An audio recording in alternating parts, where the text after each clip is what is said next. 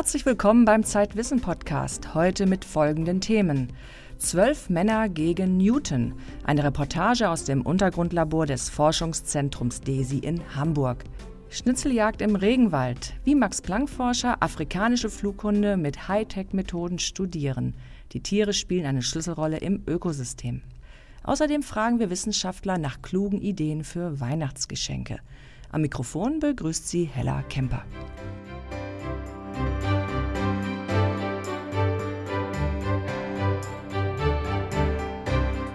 Zwölf Physiker wollen die Grundkraft der Natur neu vermessen, die Gravitation. Frank Rotelüschen hat die Forscher in ihrem Labor in 21 Metern Tiefe besucht. Die Sackgasse führt in den Hamburger Volkspark zu Hundewiese und Kletterturm. An ihrem Ende, versteckt hinter Bäumen, liegt ein Relikt aus längst vergangenen Forschertagen, die Halle H1. Sie gehört zu Hera, einstmals der größte Teilchenbeschleuniger Deutschlands. 2007 wurde der 6-Kilometer-Ring abgestellt und eingemottet und mit ihm 21 Meter tief im Untergrund die Halle H1. Doch nun wird wieder geforscht in Halle H1. Ein Team aus zwölf Physikern hat sie in Beschlag genommen, die meisten schon im Rentenalter. Einer von ihnen ist Hinrich Meyer. Mit dem Fahrstuhl ist er hinabgefahren. Nun läuft er an den Überresten des stillgelegten Giganten vorbei. Einem Teilchendetektor, groß wie ein Haus. Vom H1-Detektor steht noch eine ganze Menge, ist immer noch ein eindrucksvolles Gerät. Hinter dem Koloss versteckt sich, nicht ganz so eindrucksvoll, Meyers Versuchsaufbau. Da ist also das Experiment, was man sieht sind Granitbalken, auf denen die Massen laufen, die wir benutzen, um unser Instrument, was sich im Vakuum befindet, anzusteuern. Wuchtige Betonblöcke sind so zusammengestellt, dass sie eine Art Bunker bilden. Daran hängt senkrecht ein voluminöser Metallzylinder, gut abgeschirmt durch den ganzen Beton. Mit dieser Apparatur will Meyers Team eine Grundkraft der Natur neu vermessen, die Gravitation. Eine knifflige Sache, denn verglichen mit anderen Naturkräften ist die Gravitation außerordentlich schwach und deshalb schwierig zu vermessen. Immerhin, das Labor in 21 Metern Tiefe bietet gute Voraussetzungen. Es ist sehr ruhig hier und wir haben hier einen sehr stabilen Aufbau gewählt, damit sich das Ganze nicht bewegt. Und wir hoffen auch, dass die Temperaturänderungen keinen zu großen Einfluss auf das Experiment haben. Nun will Meyer in den Bunker hinein. Dazu muss er sich durch einen Spalt zwischen zwei Betonblöcken zwängen. Darin steckt als Wärmeisolierung eine Schaumstoffmatte. Mit einem Ruck reißt sie Meyer herunter. Und jetzt können wir hier reingehen. Und jetzt muss ich mal sehen, wo der Schalter ist.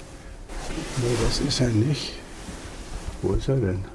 Dann findet ihn Meyer doch noch und der Blick fällt auf den Metallzylinder, vier Meter hoch und anderthalb Meter dick. Und hier ist das untere Ende und es hängt in der Luft. Das Ganze ist oben ganz elastisch aufgehängt, so dass es sich sehr wenig bewegt. Der Zylinder ist luftleer gepumpt. Daran hängen, von außen nicht sichtbar, an Angelschnüren zwei Pendel in einem Abstand von 40 Zentimetern. Die beiden Pendel die sind mit sehr genauen Spiegeln ausgestattet und zwischen den beiden Spiegeln sind Mikrowellen von 22 Gigahertz. Wenn jetzt die Gravitationskugel an den beiden Körpern zieht, dann gehen die ein klein wenig auseinander und dann verschiebt sich die Resonanzfrequenz der Mikrowelle drin. Die Gravitationskugeln, von denen Meyer spricht, sind groß wie Bowlingkugeln. Ihre Schwerkraft zieht die Pendel ein wenig auseinander, was sich dann mit den Mikrowellen präzise messen lässt.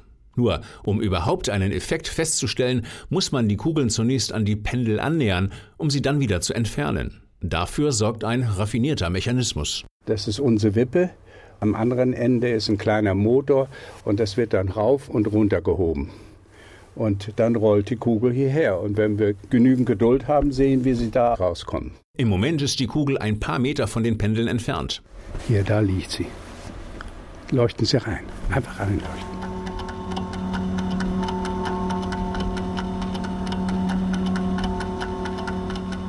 Dann wird die Wippe aktiv.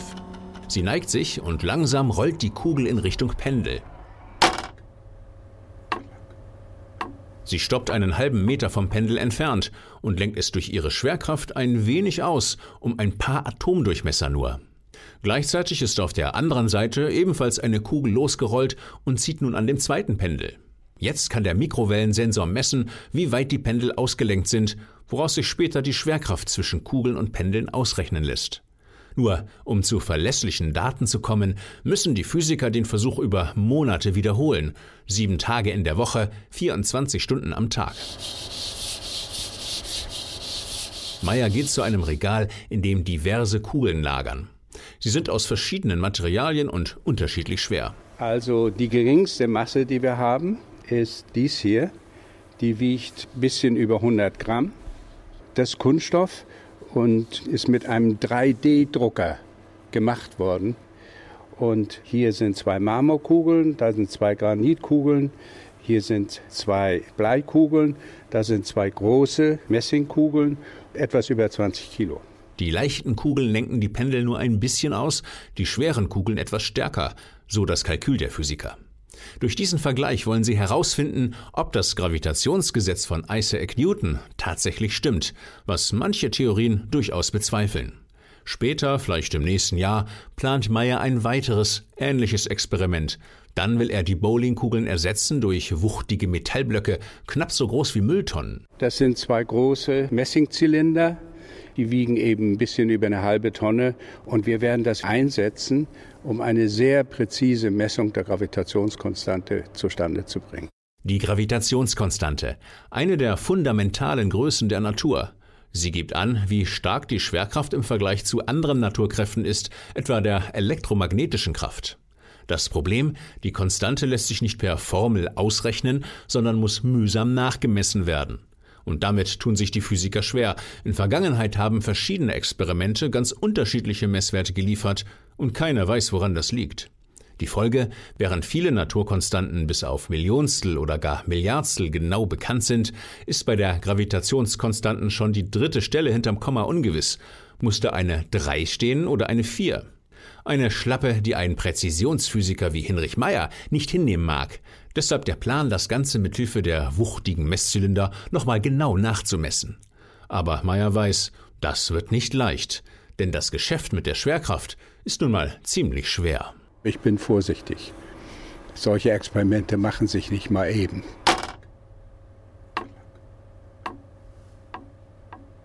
Hat Newton vor 330 Jahren einen Fehler gemacht? Ein Bericht von Frank Rotelüschen.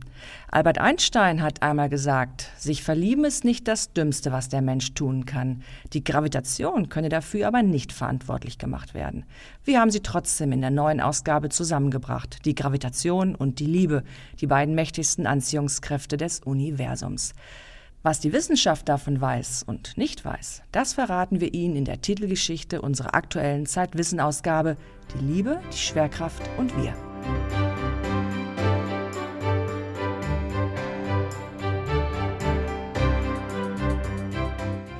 Ebola. 17.000 Infektionen hat die WHO registriert. Etwa 6.000 Menschen sind gestorben.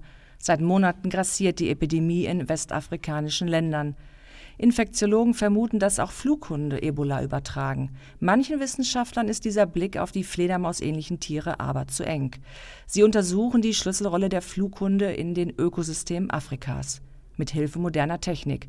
Ein Bericht von Lennart Püritz.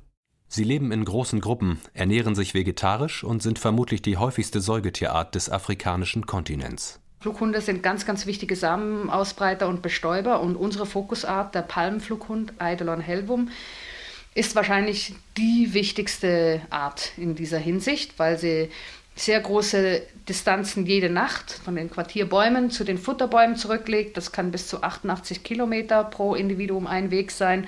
Dabei mehrere Bäume besucht und zusätzlich noch eben zieht über mehrere Ländergrenzen und bis zu 2000 Kilometer. Dina Dechmann, Wissenschaftlerin am Max-Planck-Institut für Ornithologie in Radolfzell und ihr Team beobachten die Art im westafrikanischen Ghana. Über ihren Kot verteilen die Tiere weiträumig Samen und pflanzen so Bäume. Eidolon Hellwum hat eine nachgewiesene Futterliste von über 300 Arten. Davon sind extrem viele vom Menschen entweder genutzt zum Essen oder ökologisch wertvolle Tropenholzarten und so weiter, die sehr stark übernutzt sind in vielen Regionen und die wahrscheinlich nur von Eidolon wieder in kahlgeschlagene Flächen auch eingetragen werden. Um die Wanderbewegungen der Flughunde zu verfolgen und so deren ökologische und wirtschaftliche Bedeutung zu quantifizieren, verwenden Dechmann und ihr Team Hightech. GPS-Logger, die sie den Tieren mit einem Halsband anlegen.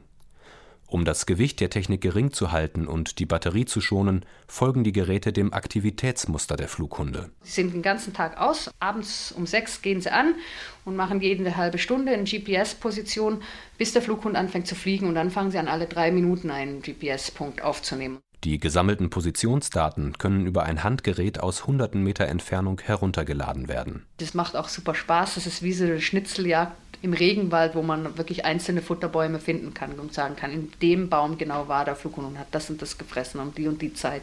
Aber Flughunde verbreiten nicht nur Samen. Sie gelten auch als Infektionsquellen. Sie können Reservoirs und Vektoren von menschenrelevanten Krankheiten sein, zum Beispiel Ebola oder Marburg oder andere Viren, die für uns gefährlich sein können. Und deswegen ist gerade momentan auch vor Ort in den Ländern, wo die Flughunde vorkommen, die Meinung über diese Tiere sehr schlecht. Durch die derzeit in Westafrika grassierende Ebola-Epidemie hat der Ruf der Tiere weiter gelitten. Führende Infektiologen vermuten, dass das Virus direkt von Flughunden übertragen wurde.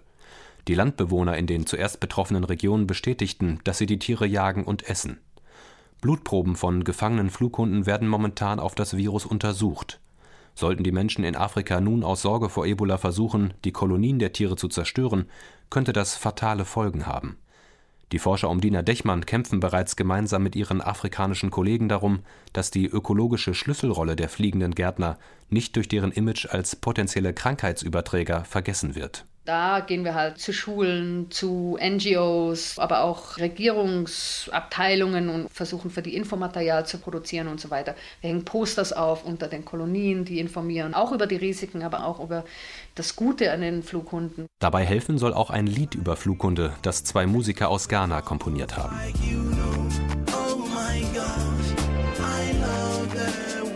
Die Forscher wollen es dort demnächst im Radio spielen lassen. 400 kilometers, we fly from above. That's how I live, cause you know I'm from around. BATM, my pretend car named Salvalon. Situation moves me cause I gotta move all around.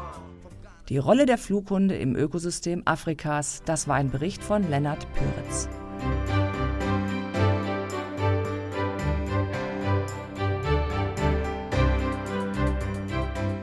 Schenken Wissenschaftler eigentlich besonders intelligent? Das haben wir uns in der Zeitwissen-Redaktion gefragt, als wir die aktuelle Ausgabe gemacht haben. Ein schlaues Geschenk bitte. Cornelia Weber hat sich an der Uni Hamburg umgehört. Das Geomatikum. Mit seinen 20 Stockwerken ist das Gebäude das zehnthöchste in Hamburg. Es hat vermutlich die höchste Forscherdichte der Hansestadt. Hier arbeiten vor allem Naturwissenschaftler, Mathematiker zum Beispiel, Physiker oder Geologen. Und hier beginnt unsere kleine Umfrage. Mein Name ist Matthias Hort, ich arbeite an der Universität Hamburg und äh, im Institut für Geophysik und äh, mein Interessengebiet oder Forschungsgebiet sind Vulkane. Als Weihnachtsgeschenk würde ich empfehlen, da ich sehr gerne draußen arbeite, das ist auch, deswegen habe ich den Beruf als Vulkanologen gewählt, Reisen zu verschenken. Reisen an Orte, wo man sich wohlfühlt, wo man entspannen kann, aber wo man auch äh, Natur erfahren und kennenlernen kann. Ich bin Alexander Lose, ich bin Postdoc am Fachbereich Mathe der Uni Hamburg. Meine Frau und ich, wir schenken meinen Schwiegereltern, also ihren Eltern, ein Weinseminar bei Rindchens. Das kostet sowas wie 35 Euro pro Person, glaube ich. Sind halt abends zwei, drei Stunden oder sowas. Ich bin Katharina Silter und ich promoviere in den Erziehungswissenschaften Fachbereich Behindertenpädagogik an der Uni Hamburg. Also ich finde es auch immer ganz schön, wenn man ähm, sich gemeinsam Zeit schenkt und deswegen habe ich mir überlegt, dass ich meiner Familie einen Workshop schenke in meinem Garten, wo wir gemeinsam ein Wochenende lang ähm, im Garten arbeiten, den Garten umgestalten. Und dazu werde ich einen Workshopleiter einladen, der uns was zur Permakultur erzählt. Ja, ich bin Rainer Nikolaisen, Professor für Neuere Geschichte an der Universität Hamburg und Vorsitzender des Vereins für Hamburgische Geschichte. Meine Empfehlung für ein Weihnachtsgeschenk ist äh, die Einladung zu einem kulturellen Ereignis, also sei es Theater oder Konzert ich persönlich denke im Moment äh, da gerade an das Tanztheater von Pina Bausch in Wuppertal. Ein sehr berühmtes Theater, äh, auch wenn Pina Bausch seit einigen Jahren schon tot ist. Ich glaube, es lohnt sich wirklich dafür, nach Wuppertal zu fahren, im Übrigen ein bisschen Schwebebahn zu fahren und abends sich dann inspirieren zu lassen von diesen Assoziationen des Pina Bauschen Tanzes. Mein Name ist Christina Mölders. Ich promoviere in Psychologie an der Uni Hamburg und zwar im Rahmen der Respect Research Group. Ich schenke meinen Freunden Zeit. Und zwar haben wir festgestellt, dass wir einfach alle gerade so viel zu tun haben, dass das, was am meisten auf der Strecke bleibt und das, was wir am meisten uns voneinander wünschen würden, eben ist, mal wieder Zeit miteinander zu verbringen und was Schönes miteinander zu machen. Zeit schenken, Theater, Urlaub, Gartenworkshop. Es scheint, als bräuchten die Forscher dringend mal eine Pause. Gibt es denn keinen, der etwas Praktisches verschenken möchte? Etwas, das man einfach kaufen, verpacken und überreichen kann? Doch, man findet ihn im Hauptgebäude der Universität. Mein Name ist Franklin Kopitsch. Ich bin äh, Professor für Sozial- und Wirtschaftsgeschichte und norddeutsche Regionalgeschichte gewesen, aktiv bis 2013, betreue aber jetzt immer noch die Arbeitsstelle für hamburgische Geschichte an der Universität Hamburg. Als Weihnachtsgeschenke würde ich empfehlen, für Freunde der Musik, vor allem der klassischen Musik, äh, Karl Stamitz, ein äh, Musiker des 18. Jahrhunderts aus der Mannheimer Schule, mit seinen Klarinettenkonzerten. Das ist also wunderbare Musik, die auch so die Stimmung des 18. Jahrhunderts wiedergibt, also vor Mozart, praktisch Zeitgenosse ja auch noch Mozarts, äh, ein Geheimtipp sozusagen äh, auf dem CD-Markt. Und gelesen habe ich selber äh, vor äh, ein paar Wochen das äh, wunderbare Buch von Jörg Margenau über die Freundschaft zwischen Helmut Schmidt und Siegfried Lenz. Das ist ja ein Buch, das sehr viel erzählt über diese beiden Persönlichkeiten, aber auch über die Zeit, die sie erlebt haben, also deutsche Geschichte spiegelt sich darin wieder, aber auch die eigene Physiognomie, die geistige Physiognomie dieser beiden und eben wer sich für äh, Gründe der Freundschaft, der Sympathie, die lebenslang hält, interessiert, der sollte das lesen. Es ist ein wunderbar geschriebenes Buch, ja auch mit sehr vielen Originalstellungnahmen dieser äh, beiden. Und mit größtem Vergnügen habe ich gelesen, das ist ja ein kleineres Geschenk äh, aus Reklams Universalbibliothek, die es ja immer noch gibt, äh, den Band äh, mit Texten von Arno Schmidt äh, über Weimar, über Wieland, Herder und Goethe. Na, sie hätten nach Weimar gehen sollen, äh, von äh, Jan-Philipp Remsmar herausgegeben. Das ist ein ausgesprochenes Lesevergnügen und Arno Schmidt sozusagen in seiner ganzen Vielschichtigkeit, Subtilität und auch mit durchaus maliziösen Randbemerkungen zu den Großen unseres äh, Geisteslebens. Wissenschaftler und Weihnachten, eine Umfrage von Cornelia Weber. Für die aktuelle Ausgabe von Zeitwissen haben wir 15 weitere Forscher nach ihren Geschenktipps gefragt. Die Geschenke mussten allerdings mit ihrem jeweiligen Fachgebiet zu tun haben. Ein Physiker empfiehlt den Bausatz für einen Papiermotor, ein Nobelpreisträger eine ganz besondere Reise und ein Philosoph bietet sich sogar selbst als Geschenk an. Kluge Geschenke geht doch. Mehr zu den vorgestellten Themen lesen Sie im aktuellen Heft. Außerdem erfahren Sie dort die wichtigsten Faustregeln für alle, die mit gutem Gewissen einkaufen wollen. Es geht um Kleidung und Elektrogeräte. Im großen Dossier beantworten wir die Frage, was von uns übrig bleibt, wenn wir einen Ort verlassen, einen Menschen oder gar die Welt. So viel sei verraten, niemals gehen wir so ganz. Das war der Zeitwissen Podcast. Am Mikrofon verabschiedet sich Hella Kemper.